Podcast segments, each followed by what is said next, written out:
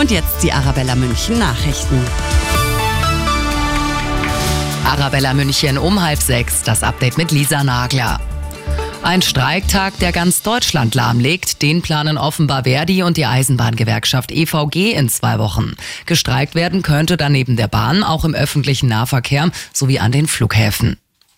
Riesenfreude in Hollywood. Das deutsche Kriegsdrama im Westen nichts Neues hat bei den Oscars vier der begehrten Trophäen geholt. Bester internationaler Film, beste Filmmusik, bestes Produktionsdesign und beste Kamera.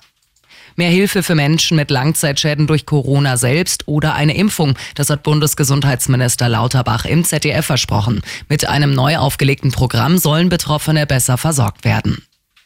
Fahrraddiebe sind aktuell wieder besonders aktiv. So haben noch unbekannte Täter am Wochenende in Gräfelfing im Landkreis München oder auch in Stockdorf im Landkreis Starnberg zugeschlagen. Oft haben es die Radeldiebe dabei auf hochwertige E-Bikes abgesehen.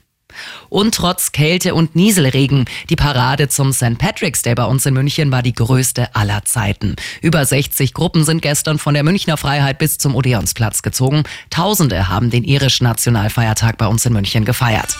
Immer gut informiert, mehr Nachrichten für München und die Region wieder um sechs. Und jetzt der zuverlässige Verkehrsservice mit dem Morgenhuber. 5.31